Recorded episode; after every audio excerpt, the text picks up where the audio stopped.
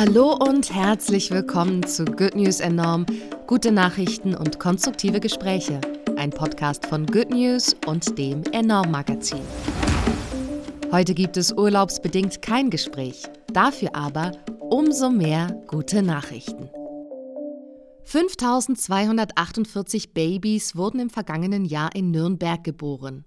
Und genauso viele Bäume will die Stadt gemeinsam mit den bayerischen Staatsforsten dieses Jahr pflanzen. Pro Baby ein Baum nennt sich die Aktion. Als Auftakt wurden nun die ersten 1000 Bäume im Eibacher Forst gepflanzt. Mit sofortiger Wirkung hat der Inselstaat Sri Lanka den Import von Palmöl verboten. Schrittweise sollen außerdem die eigenen Palmölplantagen verschwinden und durch Kautschuk oder andere umweltfreundlichere Pflanzen ersetzt werden.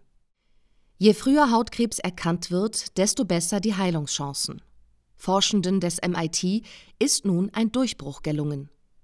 Sie haben eine künstliche Intelligenz entwickelt, die mit Hilfe von Fotos analysiert, wie hoch das Risiko einer Erkrankung ist.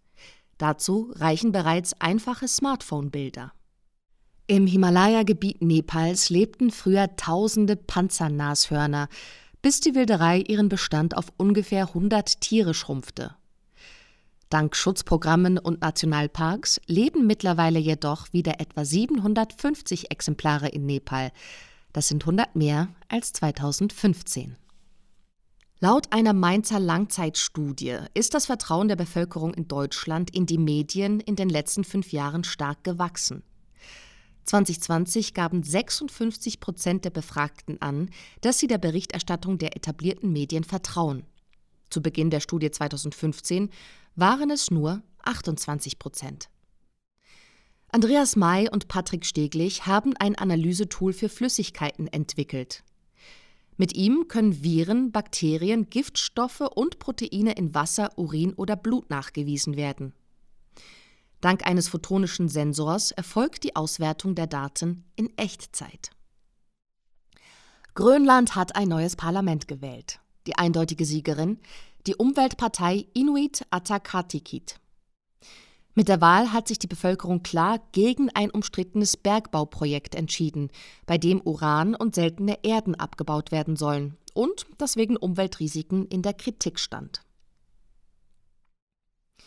Housing First Ansätze können Langzeitobdachlosigkeit deutlich reduzieren.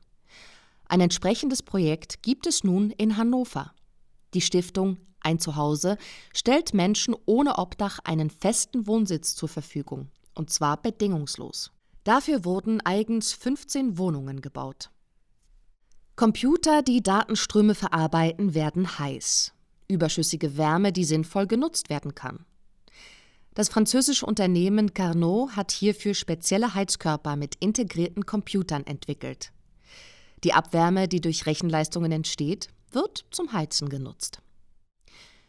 Für die Initiative Kinder lesen Katzen vor hat der Berliner Tierschutzverein den Primuspreis 2020 gewonnen. Das Projekt bringt Kinder mit Leseschwäche und Tierheimkatzen zusammen und ermöglicht es den Kindern, ohne Druck lesen zu üben. Gleichzeitig gewöhnen sich die Katzen an menschliche Gesellschaft und gewinnen Vertrauen. Good News enorm. Die besten guten Nachrichten der Woche wurde euch präsentiert von der Good Family. Noch mehr gute Nachrichten und konstruktive Hintergrundberichte findet ihr auf goodnews.eu, in der Good News App und auf enorm-magazin.de.